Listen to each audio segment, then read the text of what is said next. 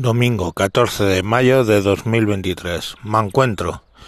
Me encuentro pensando en qué significa, qué entiendo yo por masculinidad. O sea, cuál es la característica que define a un hombre o que debe o, o cómo debemos definir la masculinidad.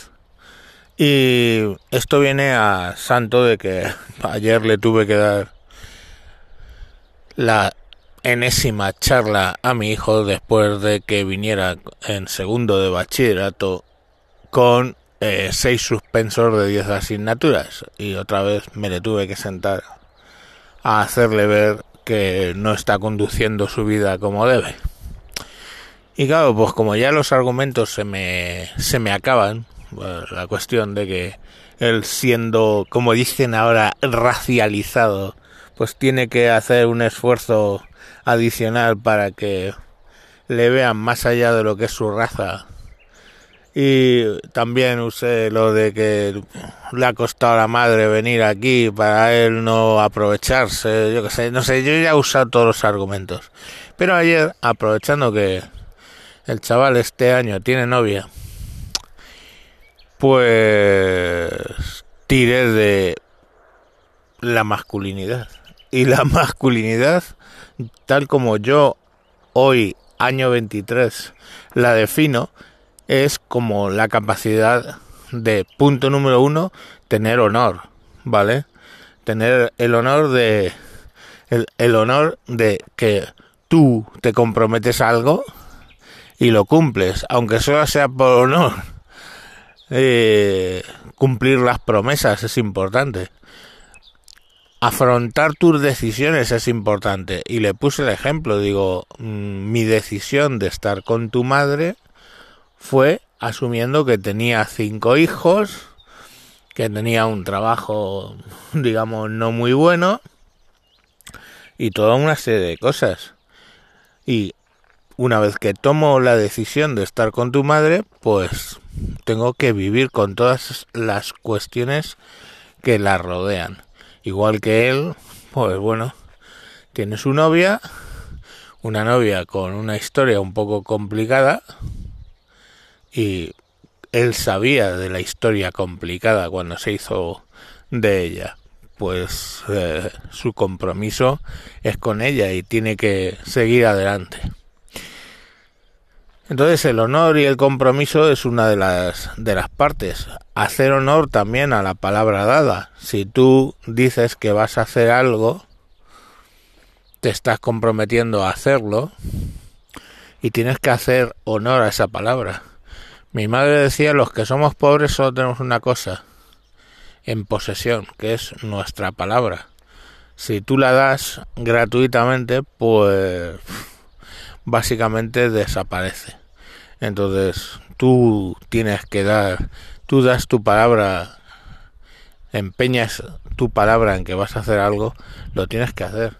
Si tú empeñas tu palabra en que vas a cambiar, tienes que cambiar. Si tú empeñas tu palabra en que vas a dejar de hacer una cosa o vas a hacer una cosa, tienes que hacerlo. Ese respeto hacia ti mismo donde tú tienes que eh, cumplir lo que has dicho que vas a hacer, pues es parte de lo que yo entiendo por masculinidad. Que me podéis decir, bueno, pero es una mujer también lo tiene que cumplir. no lo sé, no estoy hablando de la feminidad y de qué eh, supone. Estoy hablando de la masculinidad. Y en la masculinidad, pues si uno se compromete a algo, a mantener una familia, a sacar adelante a los hijos, a ayudar a la mujer, todo eso, lo tienes que cumplir. Y esas son tus... Como, como yo entiendo la masculinidad. La masculinidad ahora tú entiendes que tienes una familia y tienes unos compromisos con ella y los tienes que cumplir. Es así de fácil. Mm, yo actualmente con el mundo que veo, veo a los hombres muy desorientados. Masculinidad también es un compromiso con mantener tu propio cuerpo para poder hacer tareas, digamos, manuales. En un momento dado, pues arreglar un enchufe, cambiar una bombilla, cambiar una zapata a un grifo, las pequeñas cosas que se supone que esperan de ti. Pues esas cosas tienes que aprenderlas y tienes que hacerlas.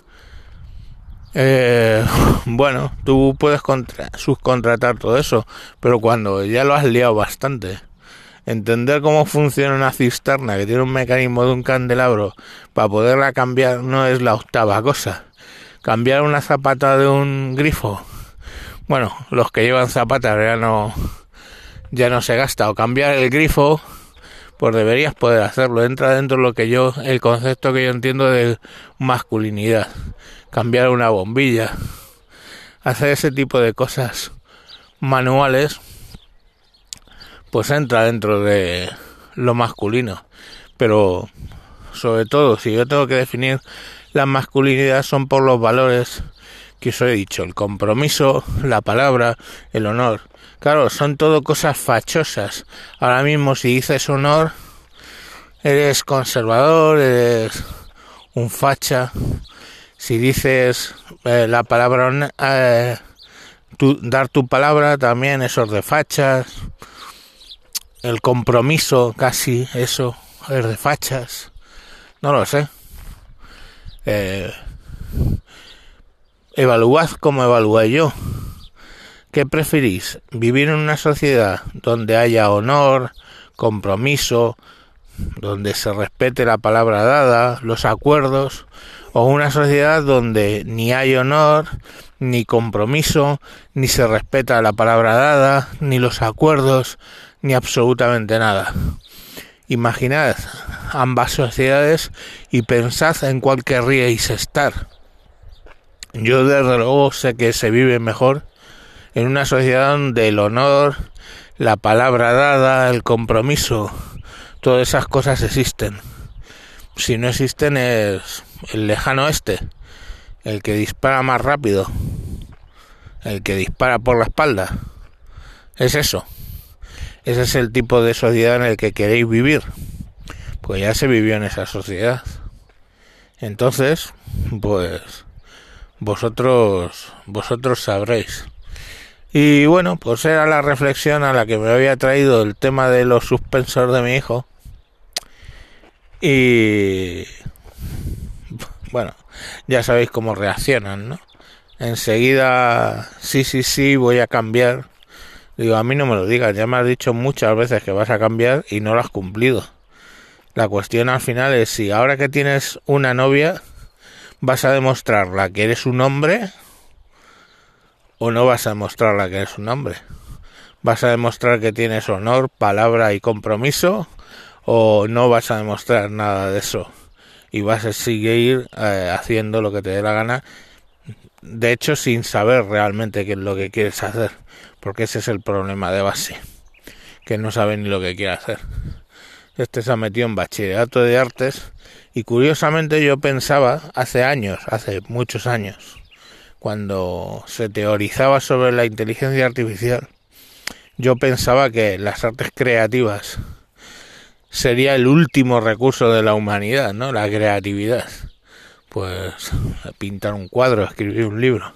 Pero curiosamente, pues como se ha desarrollado la inteligencia artificial precisamente es no tanto que por supuesto que sí, eliminar las tareas redundantes y repetitivas y los análisis de datos, que en eso sí que coincidí pero sí que ha tenido una sorprendente infiltración en la creatividad y ahora pueden escribir un libro, escribir una poesía, componer una canción, diseñar, o sea, hacer un cuadro o todo ese tipo de cosas simplemente pidiéndole. Si tú le pides, hoy veía unos cuadros que le ha hecho unos fondos de pantalla que le ha hecho un amigo a su mujer que dice que le gustan los fondos de pantalla con bancos, bancos de sentarse, no bancos, no el BBV o el Santander. Y veía lo que le había compuesto para él Mid Journey, que es una de las eh, inteligencias artificiales que han salido, y la verdad es que eran, pues eso, fondos de pantalla con un banco. Muy bonitos todos, la verdad. O casi todos.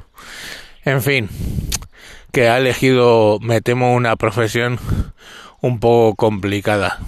Eh, pero cuál no lo es hoy por hoy. O sea, ahora mismo estamos todos en el disparadero con nuestras respectivas profesiones.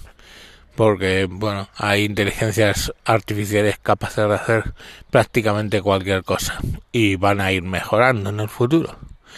En fin, estas son las reflexiones que quería hacer un domingo, que es el medio del puente para los que sois de la Comunidad de Madrid, porque bueno, perdón, de Madrid Capital, porque creo que es solo Madrid Capital, sí.